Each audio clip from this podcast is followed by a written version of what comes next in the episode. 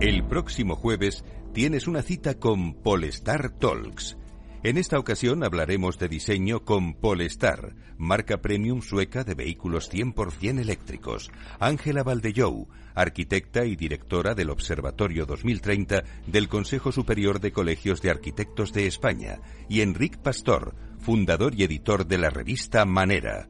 Jueves 1 de junio a las 2 de la tarde, Polestar Talks, en Capital Radio, con Chimo Ortega.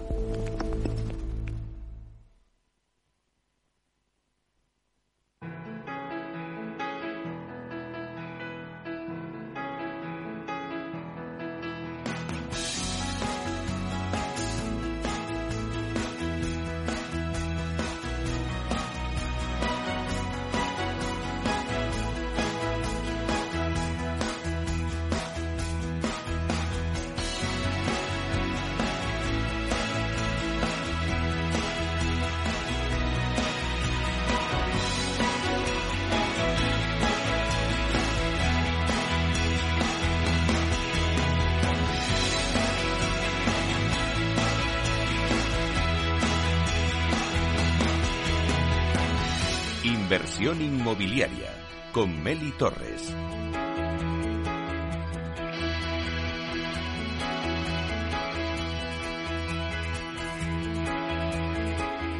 Bueno, pues hoy volvemos con la sección de Camino al Trabajo en inversión inmobiliaria, que cada mes nos acompaña para conocer las calles, plazas y edificios más emblemáticos de Madrid. Porque no todo va a ser las claves para invertir en el sector inmobiliario. En este año nos hemos propuesto eh, también crear cultura inmobiliaria para vosotros, para nuestros oyentes. Y en esta sección de Camino al Trabajo con Ignacio Ortiz de Andrés, director de Research de Activum Real Estate, compartimos la belleza de nuestras calles y eh, edificios de Madrid. Así que vamos a darle la bienvenida a él y a otro invitado de excepción que tenemos hoy, eh, que está con nosotros para dar nuestro paseo, que es Julio Touza. Así que vamos a empezar presentando a Ignacio. Buenos días, Ignacio. Pues buenos días y un placer volver a coincidir aquí en Capital Radio y como bien dices, con un invitado de excepción como es Julio Touza de Touza Arquitectos. Bueno, pues ahora vamos a, a presentarle también. Buenos días, Julio. Buenos días, Meli. Buenos días, Ignacio yo ya me siento como en casa. En Capital Radio y contigo, eh, yo estoy como si estuviera en el salón de mi casa. Bueno, te has puesto las zapatillas, que hoy, que hoy no vamos de debate, hoy nos vamos a recorrer Madrid. Pues nos ponemos las zapatillas de patear la ciudad, claro que sí. Bueno, pues bienvenidos también a, aquí a esta sección de Camino al Trabajo. Bueno, Ignacio, ya hemos caminado junto con nuestros oyentes, hoy también con Julio, pero ya hemos paseado por la Plaza de España, hemos ido a la Puerta de Alcalá, a la Puerta del Sol. Eh, bueno, la verdad es que si alguno de nuestros oyentes está diciendo, ay, yo me lo he perdido, no pasa nada. Lo podéis buscar en los podcasts, eh, en nuestros vídeos también de YouTube, en Capital Radio y en YouTube, y lo podéis eh, escuchar de nuevo y nos podéis ver. Pero hoy nos vamos a otro lugar singular de Madrid. Eh, ¿Dónde paseamos hoy junto con Julio? Ignacio. Pues nos vamos a un parque lineal excepcional que es Madrid Río, muy visitado por todos los madrileños y también turistas, personas que nos visitan. Y bueno, eh, parte de la génesis, digamos, la génesis de este, de este paseo lineal es una obra de ingeniería y luego ha podido eh, ganar para la ciudad también proyectos de arquitectura singulares. Y si te parece, Meli, vamos a empezar quizás por el, por el final, ¿no? ¿Por qué ha dado lugar este proyecto de, de Madrid-Río y qué edificios tan singulares hay? Yo he sido testigo incluso con la comercialización en la margen derecha del río, si nos orientamos, para quien no mm, sepa qué es la margen izquierda o la margen derecha, según vamos en el avance del agua de cualquier río, en este caso el río Manzanares, la margen derecha que se corresponde con Usera, ha habido un proyecto ahí de Caño y Escario, arquitectos, eh, muy bueno, que se comercializó de, de, una manera extraordinaria, con muy buena aceptación por parte de los compradores. Pues eso en la margen derecha, pero si nos vamos a la margen izquierda, también hay proyectos muy llamativos y para eso tenemos también aquí a Julio Touza. Vamos a hablar en primer lugar, como digo, vamos a empezar por este, por este final, por este resultado, por la Torre Riverside ya hecha y por un proyecto que se está ejecutando en este momento que va a un muy buen ritmo también de comercialización de la promotora Gestilar y de Touz Arquitectos que es River Park y yo le doy la palabra, si te parece, Meli, a, nuestro gran invitado que es Julio Touza. Claro que sí, porque ya vemos que, aparece ¿no? este edificio con el sello de Touza Arquitecto. Bueno, pues cuéntanos eh, un poco pues cómo surge este proyecto, cómo nace, Julio, lo que representa ahora mismo en Madrid. Bueno, nosotros la verdad es que hemos tenido la suerte ¿no? de, de cuando este lienzo, que es el magnífico proyecto de Madrid Río, impulsado por el Ayuntamiento, con grandes arquitectos españoles eh, como Carlos Rubio Carvajal, Burgos y Garrido, un, equipo internacional de paisajismo que hacen para mí hay dos proyectos icónicos en los últimos años, las últimas décadas, o tres, que van a ser el Bernabéu, eh, la T4 y Madrid Río. Yo creo que son como, como iconos que han supuesto y suponen hitos de transformación de la ciudad, ¿no? Pero qué duda cabe que Madrid Río viene a coser una herida urbana en la ciudad, viene a regenerar y a, y hacer algo que Madrid no tenía como si tiene las grandes capitales, que es tener río, ¿no? ese río triste, pequeñito, olvidado de Madrid, el darle toda esa presencia creo que es un gran acierto. Y con ese lienzo que ya que aparece ahí, pues nosotros tenemos la suerte eh, con Neynor Holmes, que fue la promotora y que ya sabía que tenía entre manos un activo eh, interesante porque el planteamiento permitía ya pues que dentro de eh, esas alturas que tienen las dos márgenes del río, pues que apareciera un, un, elemento, un hito vertical, ¿no? Y Neynor Holmes convocó un, concurso de arquitectura al entender que, bueno, pues que efectivamente era un activo lo suficientemente relevante, singular, para, eh, bueno, para merecerlo, ¿no? Y bueno, pues resultamos ganadores de aquel concurso y, con toda la ilusión, pues la verdad es que apostamos por un proyecto en el que de alguna manera lo que tratábamos era de reflejar en la estructura del edificio un poco esa idea del, del río, ¿no? Eh, esta es una idea de mi padre que, que, él siempre cuenta y la cuenta mucho mejor que yo. Pero, pero es verdad que a él se le, ocurrió, si miráis, Riverside tiene como una especie de grieta y además no es una grieta recta sino ondulante y que está coronada por jardineras. Además jardineras que si hoy vais a ver el edificio, eh, con el tiempo, el tiempo ha hecho que la idea inicial se haya convertido en real. Es decir, las jardineras van creciendo y esa era un poco la idea de reflejar en la fachada del edificio con ese movimiento sinuoso que la propia forma del edificio, esa, esa grieta, esa fisura, hablaran de el río, ¿no? De alguna manera era como poner en alzado lo que eh, el paisaje nos estaba dando, ¿no? Entonces, de, de, manera que ese icono vertical también expresa la relación con la, con la ciudad, tratando de, bueno, de hacer esa metáfora, ¿no? Del, río dentro del, edificio. Hay que recordar, de todas formas, que no era un proyecto tan obvio, o la zona en aquel momento no era una zona inmobiliariamente hablando tan atractiva o, que fuera a, ser un éxito de precios o de comercialización. Y de hecho, en el, en el entorno alrededor, pues había promociones en las manzanas inmediatas mucho más, mm, digamos, convencionales, ¿no? O sea que la apuesta, por un lado, eh, era fuerte, no era tan obvio. Sí, por ser un hito vertical daba facilidades, pero no era tan obvio que un proyecto icónico pudiera o no tener una respuesta de mercado fuerte y pensando que además veníamos de aquel ciclo inmobiliario complejo de, del principio de la década de 2010 en adelante, ¿no? Pues pensar que en 2016, 2017, cuando salió este proyecto adelante y se comercializó, que fuera a ser un éxito y sin embargo lo fue, que duda cabe, pues que el atractivo del edificio, el atractivo de las vistas, es un edificio que tiene vistas este-oeste, además puedes elegir si te gusta más ver el río o había unidades también que miraban, yo creo que tienes dos skylines muy distintos de Madrid, ¿no? Uno mirando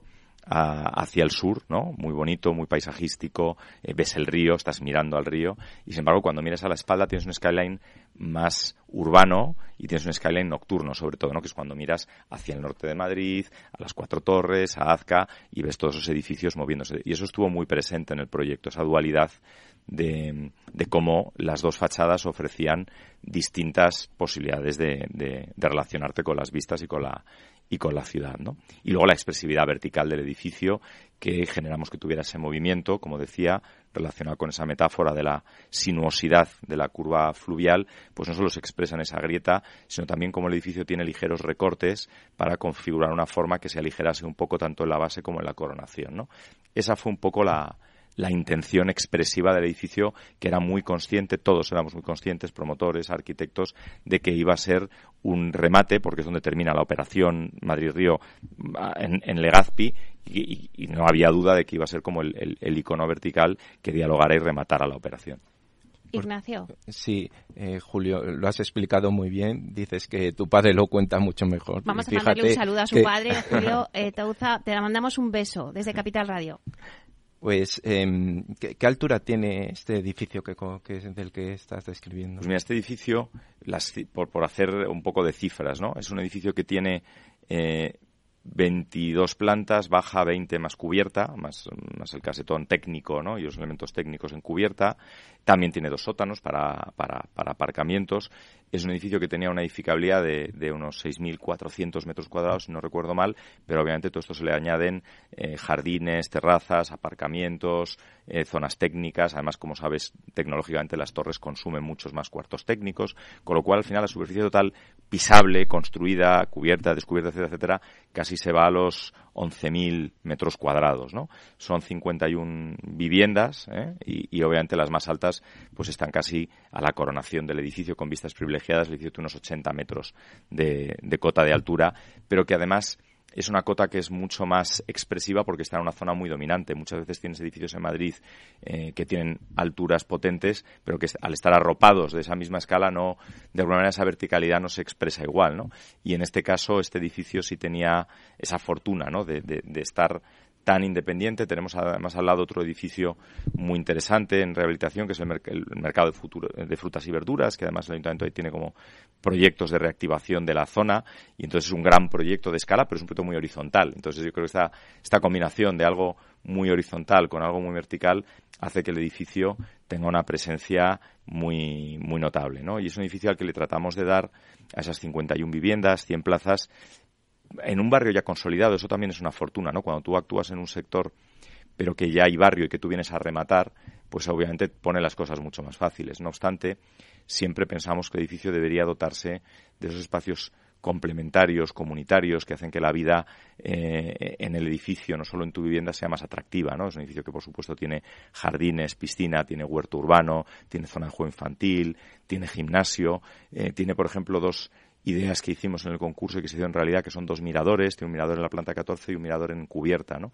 Y además el mirador en cubierta, eh, pues le planteamos a Neynor y lo hicimos que tuviera un, un telescopio, ¿no? Para, para poder ver las estrellas por la noche y es algo que llamamos el mirador de las el mirador de las estrellas, que está uno de los elementos de coronación del edificio, ¿no? Pensando, y retomo además las, las palabras de mi padre, ¿no? De cómo admirar ese, ese cielo velazqueño de Madrid, ¿no?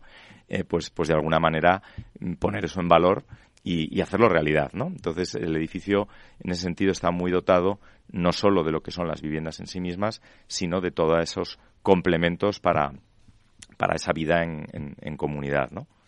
Y Julio, yo como, como enamorado de Madrid que soy y me reconozco, ¿no? Con esta sección de Camino al Trabajo que publico diariamente fotos, me encantan las, las torres, las torres singulares de Madrid que, se constituyen muchas veces como hito. Y hemos hablado aquí en Capital Radio, por ejemplo, de la Torre de Madrid o de la Torre de Valencia. Yo estoy seguro que la torre de la que estamos hablando, de Touza Arquitectos de, de Riverside, es ya, ya un hito y un edificio absolutamente singular en este parque lineal que, que es una maravilla poder disfrutarlo y que está detrás de, de una obra de ingeniería, como digo. Y si me permites, me ha parecido muy interesante, Julio, lo que dices de que cuando se promovió este edificio no estaba exactamente claro cuál iba a ser eh, tanto, bueno, el precio objetivo o cómo lo iba a aceptar el mercado y los clientes porque e-, era un momento un poco, digamos, más convulso.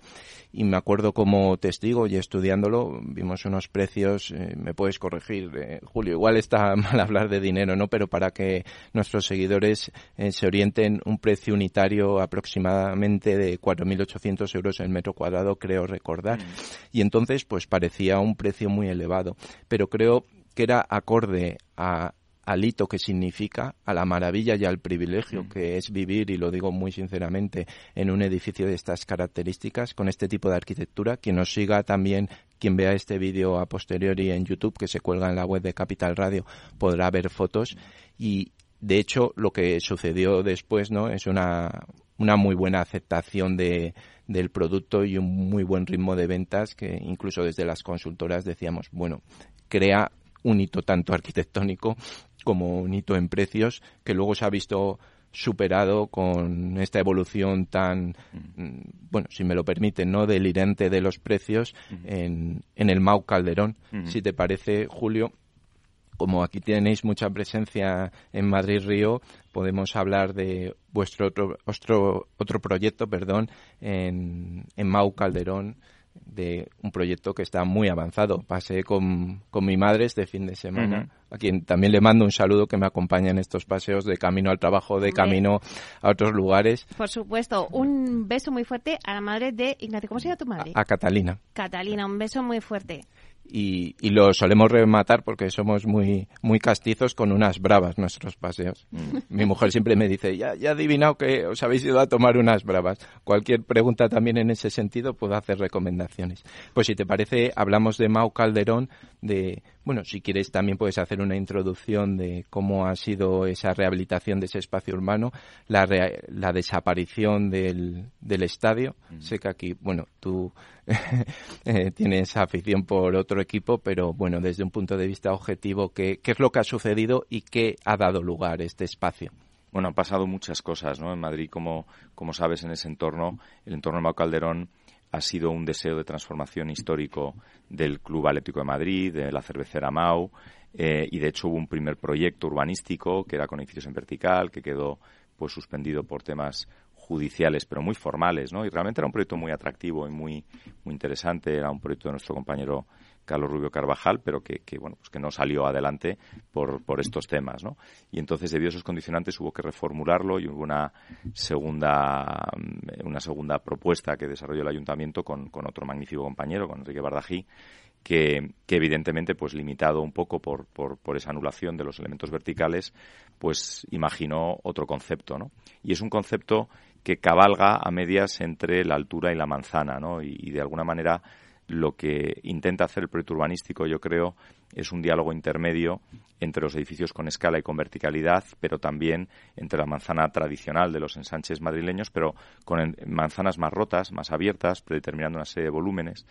Y nosotros tuvimos la fortuna otra vez más, y esto es una casualidad, pero para, para mí como madrileño es un orgullo haber tenido la, la suerte de ganar estos dos concursos, de que eh, también por la importancia de las parcelas y en este caso el sector Mau Calderón se compone de dos partes, ¿no? La parte trasera, que, que, es la parte de la cervecera, donde está la cervecera Mau, y la parte delantera, que es la que da frente al río, que era el estadio, el antiguo estadio Vicente Calderón, ¿no? Y por más que yo sea madridista, soy madrileño y sé que es un Ay, veo que lugar... Te están saliendo granos ya, No, ¿eh? sé que es un lugar de mucho eh, recuerdos muy emocionantes para la, para la gente y para la familia atlética, ¿no? Pero creo que ellos también hicieron una grandísima operación con el magnífico estadio Wanda que tienen, al que he ido y que realmente es una arquitectura espectacular, ¿no? Y creo que su nueva casa es fabulosa y eso generó una oportunidad para la ciudad y esa oportunidad para la ciudad en ese ámbito delantero pues fueron unos suelos que acabaron adquiriendo eh, Azora y Gestilar y, bueno, pues nos convocaron a un concurso de arquitectura que también tuvimos la suerte de ser los ganadores. Y en este caso, al ser dos edificios que eh, eh, dialogan uno con el otro porque están a ambos lados, de alguna manera vienen a estar un poco ubicados para que la gente se haga memoria donde estaban los, los fondos del estadio, ¿no? A un lado y a otro. Y lo que queda entre, entre los dos, lo que era el antiguo campo, sería como una plaza, ¿no? Y, y luego detrás va a quedar un equipamiento deportivo bajo que arropa un poquito la operación, pero realmente sería como esos dos antiguos fondos se mirasen uno a otro, ahora reconvertidos en edificios, ¿no? Y esos dos edificios, también de escala muy potente porque hablamos que entre los dos son unas 383 viviendas, 223 en la, lo que llamamos River Park 1 o la manzana RC7, que es eh, esa promoción en, en venta, ¿no? Que, que, está, bueno, como ves, los dos edificios muy avanzados. Y luego en el otro lado está lo que llamaríamos River Park 2, que es un edificio build to rent, eh, que ya está orientado al, al, alquiler, una fórmula que, como sabéis, de la que hemos hablado aquí en programas específicos con Meli, de, de esta fórmula tan interesante que ha venido a, a ocupar un espacio del sector inmobiliario español en los últimos tiempos, ¿no? Y precisamente por eso el tener la oportunidad de contraponer esos dos modelos inmobiliarios, que además están muy bien complementados con dos grandes superficies terciarias, ¿no? Y que mm, ahora mismo por motivos de privacidad y de confidencialidad no se puede decir, pero que ya están en, marcha lo que van a ser esos espacios y eso quiere decir que van a tener vida también terciaria, vida activa, vida comercial, eh, esas grandes superficies, en, uno de ellos son unos 2.000 metros comerciales, en otro unos 1.500, una cosa así, ¿no? Con lo cual hablamos de que va a haber una mixtificación de usos de los espacios verdes, de, de las eh, plazas, pero también no solo de las viviendas, sino de esos espacios eh, terciarios, ¿no? Y ahí, pues evidentemente, esa cornisa, de alguna manera, aunque son edificios nuevos, hemos tenido que dialogar con la Comisión de Patrimonio y hacer unas consultas previas porque es una zona que está afectada, al fin y al cabo, eh, está mirando al Palacio Real, tenemos también otros eh, edificios de mi amigo Emilio Tuñón y, su difunto socio magnífico Luis Moreno Mansilla que falleció, pero que hicieron ese Museo de Correcciones Reales que también arropa toda esa imagen, ¿no? Y entonces, eh, de alguna manera sí que nos pidieron que esos edificios que tienen una forma urbanísticamente hablando más masiva, sí que hiciéramos una serie de cortes verticales o de grietas para que no perdieran cierta verticalidad y cierto ritmo urbano, ¿no? Y eso es un poco lo que se empieza a adivinar ahora que ves en la obra que las fachadas están avanzando, pues empiezas a leer ya esos cortes en la fachada del edificio que fueron fruto, bueno, pues de ese diálogo con la comisión para que la imagen global del conjunto, cómo se relaciona con el entorno urbano y con, lo, y con la escenografía detrás de, esa cornisa madrileña del oeste y del Palacio Real, pues bueno, pues tuviera una cierta orden y, una cierta estructura. Yo creo que el que pase, como paseas tú por ahí, ya estará viendo muy avanzada la obra, porque ahora mismo ya estamos en la fase muy final, ¿no? Eh, y, las fachadas empiezan, todavía queda, pero empiezan a expresarse con claridad. Oye, si os parece, Ignacio, vamos a hacer una parada y vamos a continuar haciendo este paseo, pero vamos a continuar ahora con la obra civil. Eh, bueno, pues que hizo posible que Madrid Río y sus puntos más interesantes pudieran ser una realidad. En breve volvemos.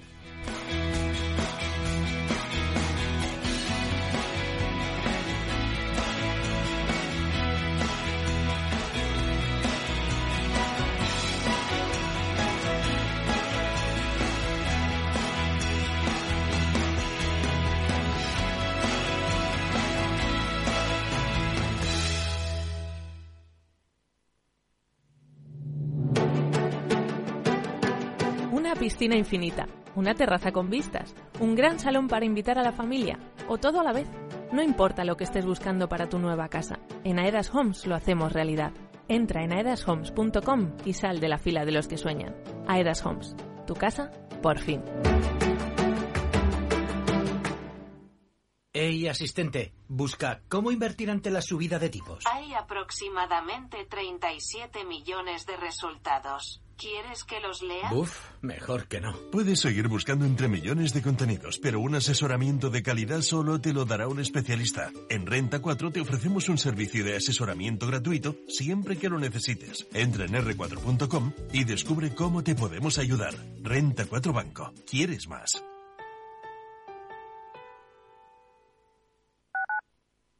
Capital Radio, Madrid, 103.2 FM. Horno La Santiaguesa. Somos pasteleros y eso nos gusta. Utilizamos materias primas que nos hacen disfrutar y elaboramos todos nuestros productos de forma artesanal, sin sucedáneos, ni margarinas ni grasas trans. Sabemos que las cosas buenas son importantes. Con el hashtag Buscamos Gente Dulce. Horno La Santiaguesa, calle Mayor 73, teléfono 91 559 6214, www.pasteleriasanonofre.com. Disfruta de la mejor cocina gallega en Montes de Galicia. Todo un clásico moderno en el barrio de Salamanca. Disfruta de la variada dieta atlántica, de las mejores carnes y pescados tratados con respeto y transparencia y regados con una de las mejores bodegas de la zona. En grupo, en familia o en pareja, Montes de Galicia te ofrece el espacio perfecto en cada ocasión. Esto te estás perdiendo si no escuchas a Rocío Arbiza en Mercado Abierto. Albert Triola, consejero delegado de Oracle. Yo suelo decir que la digitalización es el plan de pensiones de las compañías y las empresas, con lo cual eso va a llevar a que las compañías van a comprar más software. Mercado Abierto con Rocío Arbiza.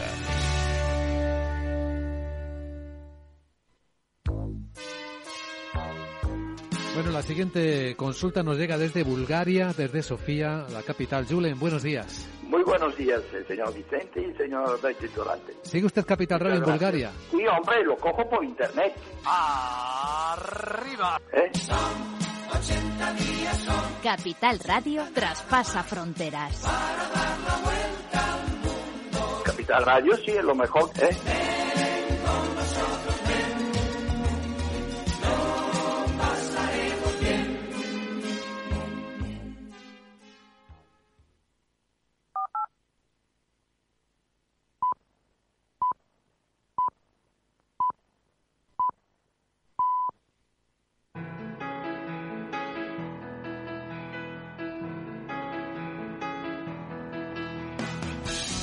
Inversión inmobiliaria con Meli Torres. Bueno, pues seguimos en nuestra sección de Camino al Trabajo por este paseo que estamos dando por Madrid-Río y lo estamos haciendo junto a Ignacio Ortiz y a Julio Touza. Bueno, Ignacio, en la génesis de Madrid-Río eh, hablas de ingeniería. ¿Qué ha hecho posible este parque lineal del que hablaba antes Julio de, bueno, pues la presencia del río, ¿no? Lo importante que era el río. Bien, detrás de todo esto, y eh, en la primera media hora hemos hablado mucho de arquitectura y seguiremos hablando, ahora voy yo, a hablar de, ingeniería civil y de ingeniería de caminos.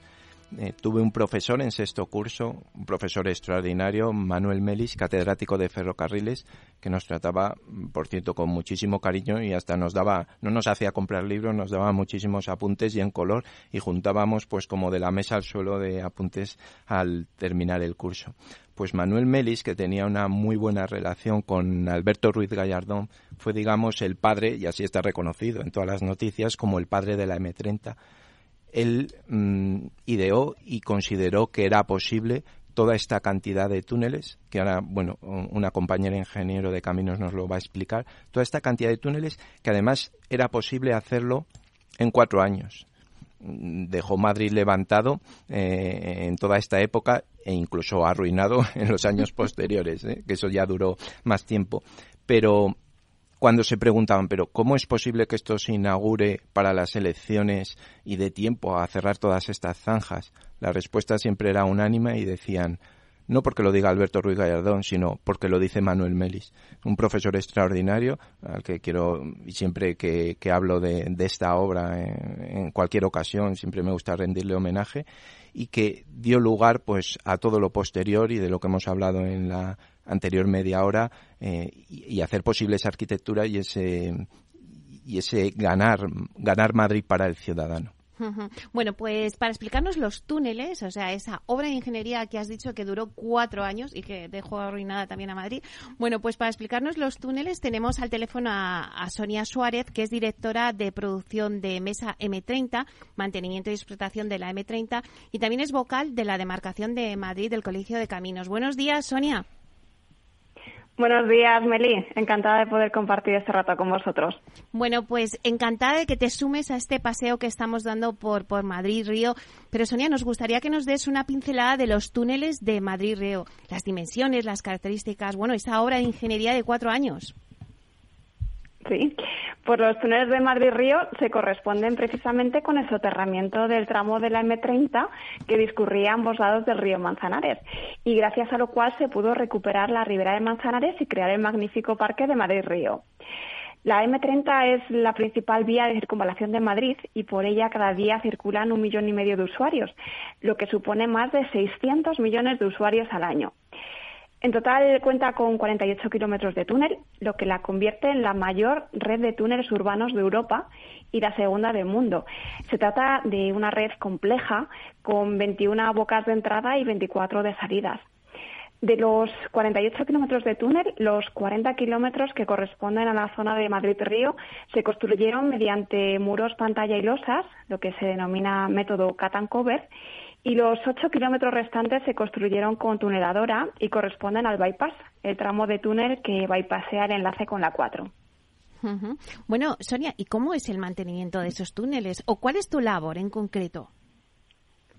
Pues mira, las labores que realizamos comprenden la inspección y los trabajos preventivos y correctivos de los diferentes elementos, no solo de los túneles, sino también del resto de la M30, como puede ser la inspección y el mantenimiento de las 100 estructuras y los 48 kilómetros de túnel con sus correspondientes salidas de emergencia, cuartos técnicos y galerías de ventilación. También comprenden la realización de las campañas de renovación de asfalto y la supervisión y el mantenimiento de los 17.000 equipos de túnel, entre los que destacan eh, 1.600 cámaras de televisión, de las cuales 900 cuentan con el sistema de detección automática de incidencias, las 550 señales de mensaje variable o los 900 ventiladores. Además, llevamos a cabo la gestión de las incidencias que se producen en la M30. Para esto, el centro de control está operativo las 24 horas, los 365 días del año, atendiendo en torno a 15.000 incidencias al año. Para la atención de estas incidencias disponemos de cuatro bases de intervención repartidas de manera estratégica a lo largo de los túneles, gracias a las cuales conseguimos llegar a las incidencias en un tiempo medio de cinco minutos. Y mi función como directora de producción consiste precisamente en la coordinación de todos estos trabajos. Ay, Sonia, me has dejado más tranquila, que llegáis en cinco minutos. Yo es que siempre que me meto a un túnel, es que me, recuerda alguna película de esas que digo, me quedo aquí atrapada, Dios mío. Pero, pero me has pues dejado más tranquila. Que prontito. bueno, a ver, nosotros aquí hablamos mucho de ingeniería, de arquitectura, pero también tenemos salseo, ¿eh? Y, resulta que ya nos ha contado un secretillo también Julio en, el, en la torre de Riverside que tiene el mirador de las estrellas, que es que me he quedado impactada. A ese mirador tengo que ir, ¿eh, Julio? Bueno, a ver, Sonia, cuéntanos alguna anécdota, eh, porque yo es que siempre lo he pensado, o sea, ¿qué hay detrás de todos esos túneles en el bypass? ¿Hay algo oculto que no sabemos los usuarios? Pues sí lo hay, sí. El, el, bypass tiene una sección circular de 14 metros y medio de diámetro y tiene tres carriles de circulación. Y lo curioso es que dispone de tres niveles. Tenemos la calzada central por la que circulan los vehículos. Luego, por debajo de esta calzada tenemos la galería de emergencias, por la que en caso de emergencia se ven los bomberos, AMUR, policía y nosotros mismos, y que sirve a su vez de galería de ventilación para meter aire limpio a calzada. Y luego, por encima de la calzada central, tenemos la galería superior, que es por la que sale el aire procedente del túnel al exterior tras pasar por el sistema de filtrado de los túneles. En el bypass, lo curioso también es que en caso de emergencia, la evacuación de los usuarios se realiza por la galería de emergencia opuesta a la calzada donde se produce la emergencia. Y bueno, la coordinación con los servicios de emergencia es clave. Y por esto mm, nosotros realizamos ejercicios y simulacros periódicos con ellos para ensayar conjuntamente nuestros procedimientos. Además, hemos desarrollado una plataforma a través de Telegram mediante la cual les enviamos de manera automática información en tiempo real tanto de las incidencias como del estado de las instalaciones.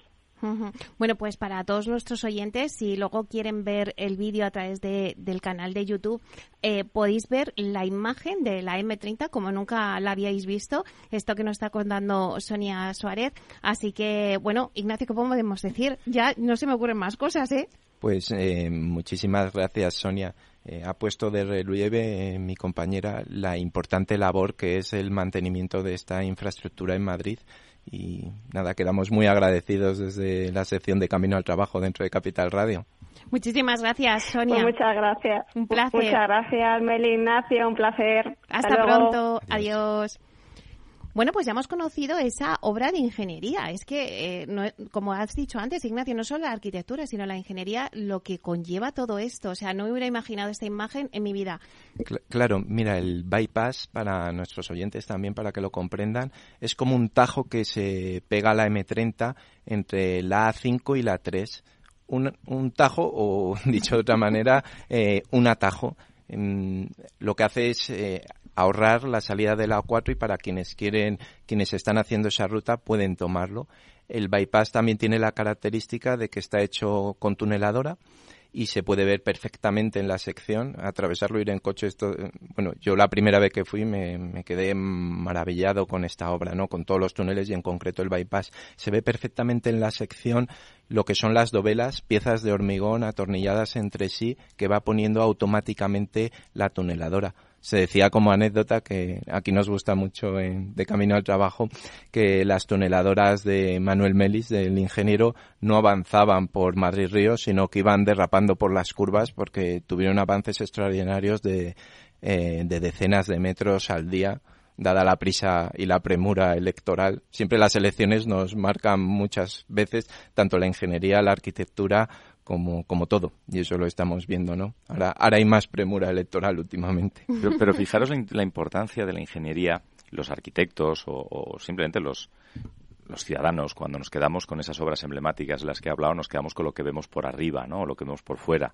Y hablaba precisamente de tres obras emblemáticas, como pueden ser la T4 de Barajas, como puede ser el nuevo Bernabéu o como puede ser esta M30. Y todas las caracterizamos por la piel, por lo que vemos fuera. En el caso de la M30, todos valoramos el parque. Sin embargo, todo eso existe porque hay una infraestructura potente debajo que lo permite. No hay Madrid-Río, no hay río y no hay parque sin soterramiento previo, sin todas esas estructuras que la soportan.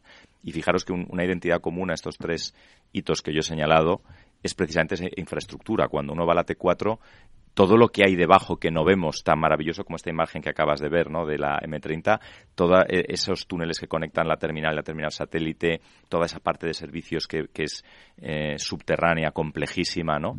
Pasa lo mismo en el Bernabéu, ¿no? Estamos viendo todos este gran estadio sin embargo, debajo lo que no estamos viendo es ese gran foso que se está haciendo, el anillo de mantenimiento, todo lo soterrado que hay, toda la infraestructura potente que va a permitir que lo que ves en la superficie sea limpio, bonito, no ves nada de lo que no quieres ver, ¿no?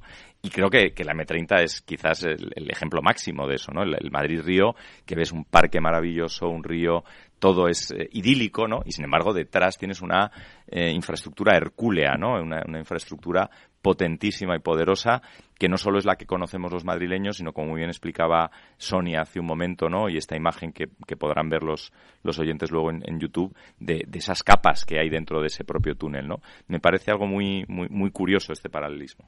Jo, también me gustaría comentar, Julio, eh, es evidente la revalorización, ¿no? Que de toda la zona. Mm. ¿Qué es para, para vosotros Madrid-Río? O sea, tenéis el hito vertical que decías eh, con esta torre, ¿no? Eh, habéis dibujado el skyline de Madrid. Mm. ¿Qué es para vosotros Madrid-Río? Bueno, eh, en el caso particular nuestro, claro, ha supuesto, como, como decía, esta fortuna de haber conseguido hacer tres edificios grandes, potentes, muy visibles, pues para nosotros en, en, nuestra trayectoria es algo muy importante. Pero más allá de eso, como madrileños, creo que Madrid-Río, eh, y nos ha pasado a todos, es recuperar una parte de Madrid que yo creo que a la que estábamos un poco de espaldas, ¿no? que es una zona maravillosa, pero que ese, esa M30 abierta en canal, eh, ese río olvidado, pues generaba un efecto de frontera. Hoy no hay madrileño, viva o no viva en el barrio, que no baje a montar en bicicleta a Madrid-Río, a pasear, a tomar esas bravas de las que hablaba Ignacio. O sea, se ha recuperado un trozo de la ciudad, y además un trozo de la ciudad muy importante. No olvidemos que Madrid nace en torno al río, nace en torno a, la antigua eh, fortaleza o alcázar que, que está ubicado en el Palacio Real pero que realmente el origen de Madrid está ahí, ¿no? Y sin embargo, como ha pasado en tantas ciudades, la ciudad fue creciendo de espaldas a hacia arriba y olvidando todo ese margen. Entonces, Madrid yo creo que es un hito, eh, no solo en, términos de eh, infraestructurales y de circulación, eh, sino un hito urbano de recuperación. Hemos visto quizás lo que fue para Barcelona la recuperación de la apertura al mar en los Juegos Olímpicos, pues yo creo que claramente para Madrid eh, ha supuesto recuperar un trozo de ciudad y que duda cabe que el valor inmobiliario, hablábamos antes, Riverside no solo hizo que los precios de, la torre en sí misma crecieran, y, lo hicieron por encima incluso de los precios de salida. Algunas unidades se vendieron hasta 5.700, sino que de alguna manera irradió alrededor. Hubo una, una revalorización de los inmuebles colindantes, ¿no? Y eso es un hecho. Y, eso es gracias a, tanto a edificios icónicos como también a operaciones relevantes como esta. Madrid Río le ha dado una fachada a la que mirar a todos esos edificios y ha cambiado el valor inmobiliario y el atractivo de la zona. Por eso hablabas antes también de la escalada de precios mm, fortísima en, todo el ámbito Mau Calderón. Claro, es que no olvidemos que estamos hablando de un trozo de ciudad consolidado que ya existía y que en el momento que desaparecen eh, las fábricas de Mao, el estadio, se genera una oportunidad de un lienzo urbano, pero que ya tiene infraestructuras, ya tiene escuelas, ya tiene tiendas, tiene un paisaje urbano mm, fabuloso que no tiene que esperar como en, como en los PAUs 30 años a cuajar, ¿no? En, tú vas a ciertos PAUs que están bien mejor o peor, pero que el tiempo que conlleva que, se, que esa vegetación crezca, que esos edificios crezcan, que haya colegios, que haya dotaciones, eso lleva tiempo. Ahí lo tienes ya, ¿no? Y precisamente eso es lo que multiplica inmediatamente el valor inmobiliario. Efectivamente, Julio, se dice a veces de, los PAUs que comentas, los primeros compradores incluso se refieren a ellos como colonos, ¿no? que van a, van a, ir descubriendo a ver y, reclamando líneas de autobús y en una labor muchas veces eh, titánica y de insistencia ¿no? para obtener los servicios que merecen, lógicamente, y que aquí es un lienzo en blanco y de una ciudad absolutamente consolidada y que hay un gran deseo de poder vivir ahí, lógicamente, y eso, pues, tiene un precio. Yo cuando me refería a Julio a los precios muy elevados no lo hacía en concreto eh, a esta zona que evidentemente los tiene, sino de manera general, que yo ya hago una crítica, igual me estoy volviendo más eh, de, otras ideas, ¿no? Pero mm, me duele a veces ver precios muy elevados, sobre todo en zonas de expansión de la ciudad donde debemos dar respuesta eh, de vivienda para jóvenes. Respondiendo a tu pregunta, Meli, que es para nosotros Madrid-Río y que ya nos ha contestado Julio, Madrid-Río yo creo que es una operación magnífica de recuperación de una zona que era degradada para el ciudadano, para el madrileño, y creo que es un hito desde el punto de vista de la ingeniería y de la acción de algo urbano que se ha hecho con las consecuencias que tiene a nivel internacional. Una zona olvidada, fea, con casas que estaban al borde a, un metro, metro y pico de, de un tráfico rodado intenso e incesante, que ahora tienen un parque además hecho con un paisajismo extraordinario como ya nos ha hecho referencia Julio.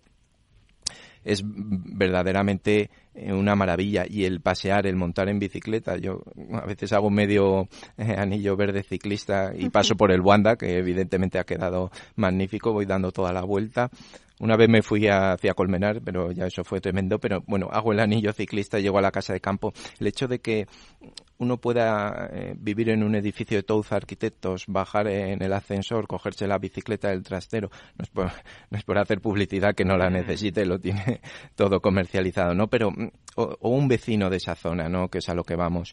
Mm, poder salir a pasear e ir andando sin semáforos hasta la Casa de Campo o hasta la renovada Plaza de España o el Palacio Real, que también hemos hablado, ¿no? De esa realidad de la reforma de la Plaza de España que se comunica con todo este entorno. También nos has hecho referencia al Museo de Colecciones Reales, que se está hablando ahora de la inauguración, si hay algún problema o no con estas elecciones que vienen eh, en julio y que ver todo ese todo ese espacio tan tan maravilloso y en el paseo no que hago referencia con mi madre este domingo veíamos unas vistas pues de este museo mencionado pero lógicamente de todo el entorno del Palacio Real de la Almudena del seminario de San Francisco el Grande, una cúpula, y aquí estamos con un arquitecto, una cúpula magnífica de la cristiandad con frescos de Goya. Ver todo ese, eso que está reflejado en lienzos y en grabados de lo que era el Madrid, eh, el Manzanares de las lavanderas, eh, ese Madrid tan castizo, verlo pues de una manera eh, recuperada. Eh, es una maravilla, Meli, ver y disfrutar este espacio. Claro, es que es verdad que, hay muchos puntos singulares, ¿no? En este paseo que estamos dando, que los habéis dicho, eh, pues también eh, los puentes, que hay el matadero, el entorno que has comentado del Palacio Real, la Plaza de España, o sea, en realidad se junta ahí pues un Madrid castizo, como decía ahora Ignacio, ¿no? Y que ahora pues dibuja otro nuevo skyline del cielo de Madrid, ¿no?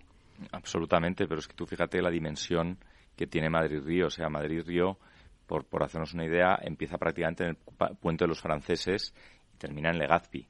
Está tocando desde la Casa de Campo, Moncloa, Aravaca, Distrito de Centro, Arganzuela, Carabanchel, Latina, a ambos lados, ¿no? O sea, realmente es una operación que irradia energía eh, eh, y oportunidad de fachadas urbanas, hitos urbanos. Creo que los, los distintos puentes nuevos que se han hecho con, con, acierto por dotarlos un poco de, de, diseño, ¿no? más allá no solo de la utilidad y la funcionalidad, sino de esa conexión, eh, es una operación que de alguna manera irradia energía en, en, una distancia muy potente de la ciudad. Estamos hablando que afecta pues, a seis, siete distritos de la, de la ciudad y algunos de los más eh, importantes o originales como puede ser el, distrito de centro, ¿no? Y entonces a partir de ahí, como hablábamos, se van poniendo en valor diferentes eh, zonas. Yo hablaba, pues, quizás de los museos de las colecciones reales por, bueno, por, ser evidentemente una de las eh, operaciones más más recientes, ¿no? Pero, pero está muy relacionado con Plaza de España y la transformación de Plaza de España, que habláis el otro día en vuestro programa,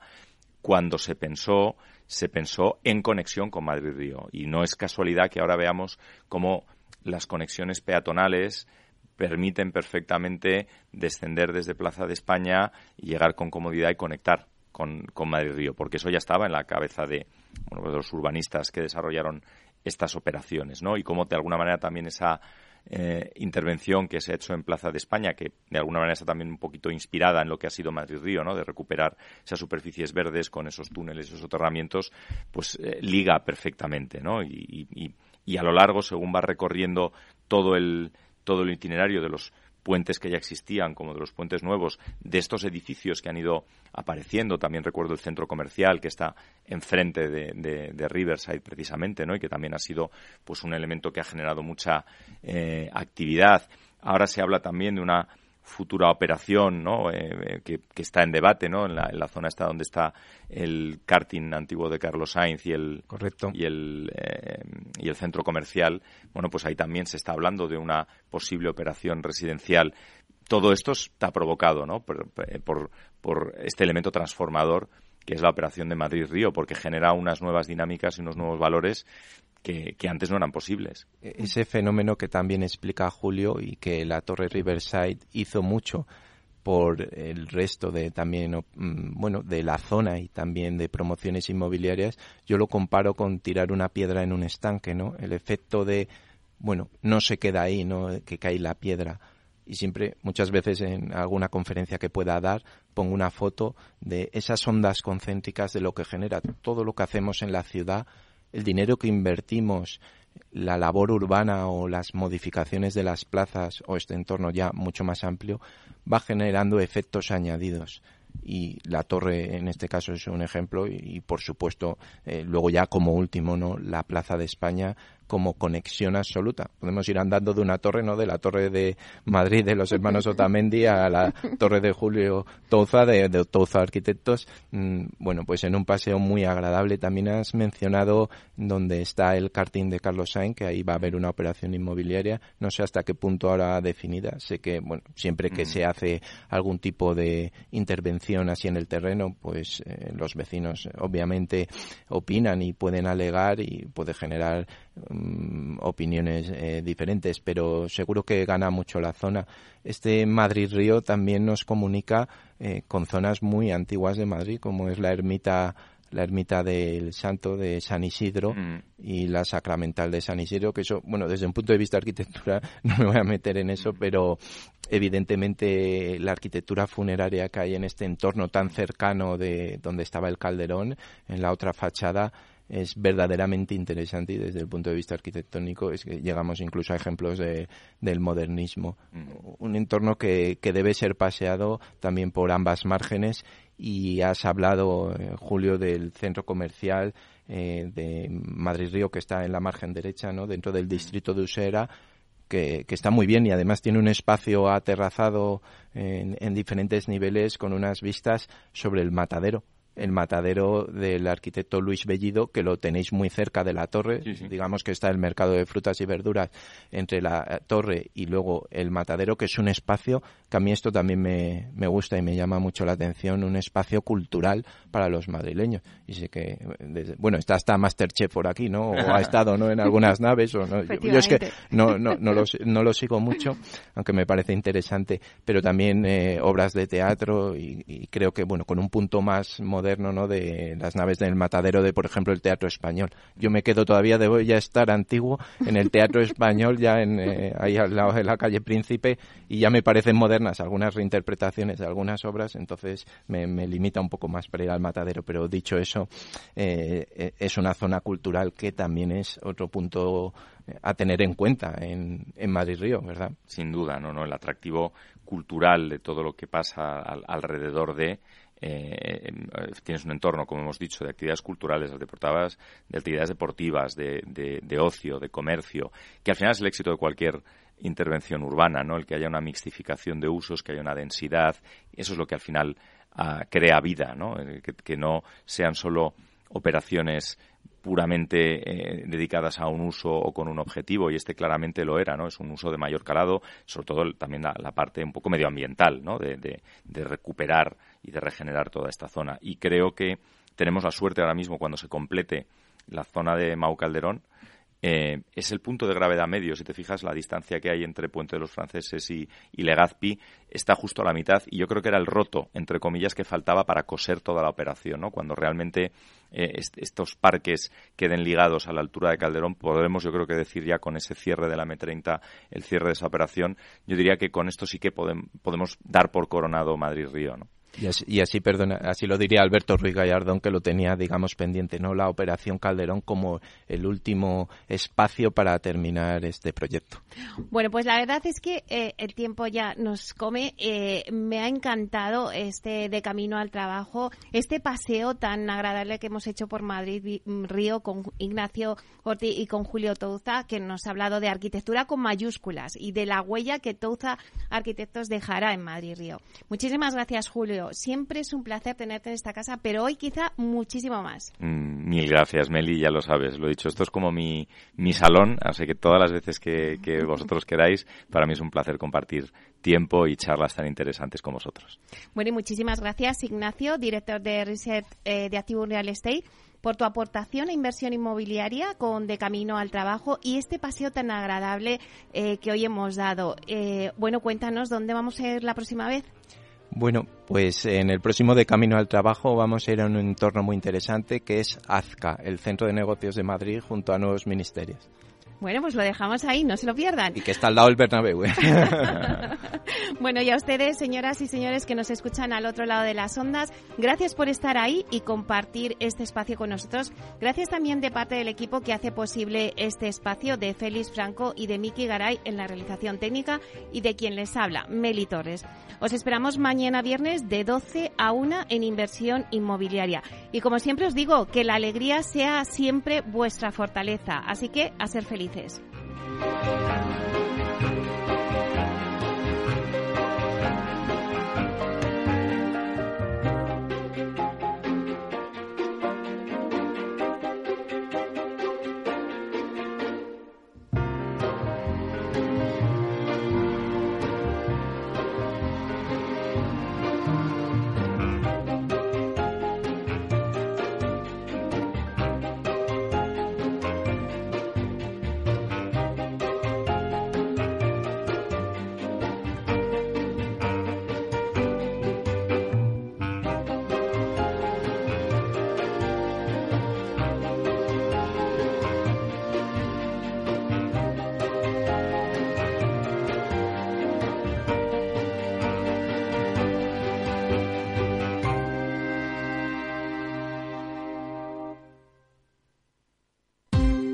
Ya no estamos en la era de la información, estamos en la era de la gestión de los datos y de la inteligencia artificial.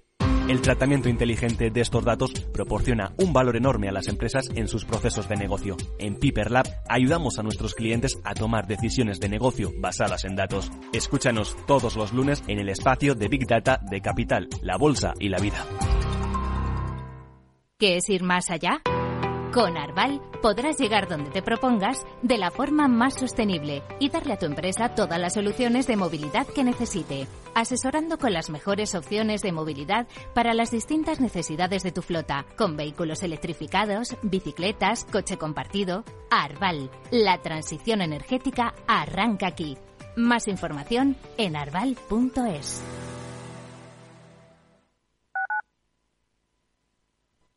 Capital Radio, Madrid, 103.2 FM. Gráficas Naciones. Más de 50 años de experiencia en el sector de las artes gráficas. Apostamos por la última tecnología tanto en impresión offset como en digital y gran formato. Realizamos todo tipo de impresión. Tarjetas de visita, folletos, libros, vinilos, decoración y montaje de stands. Más información en el 91 629 2145 o en gráficasnaciones.es. Disfruta de la mejor cocina gallega en Montes de Galicia. Todo un clásico moderno en el barrio de Salamanca. Disfruta de la variada dieta atlántica, de las mejores carnes y pescados tratados con respeto y transparencia y regados con una de las mejores bodegas de la zona. En grupo, en familia o en pareja, Montes de Galicia te ofrece el espacio perfecto en cada ocasión. Los viernes en Capital Radio, la salud protagonista. Valor Salud.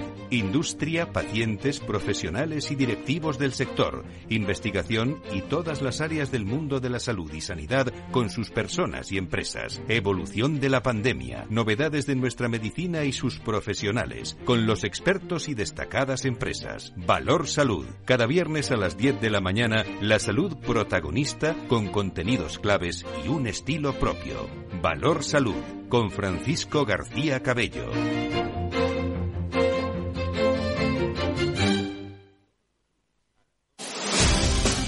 El próximo 6 de junio, de 10 a 12 horas, no te pierdas el especial Ilunion en Capital, la Bolsa y la Vida. Conoceremos por dentro todos los detalles, áreas y novedades de esta compañía que aspira a transformar el mundo empresarial. El 6 de junio, de 10 a 12, en Capital Radio. Escucha lo que viene.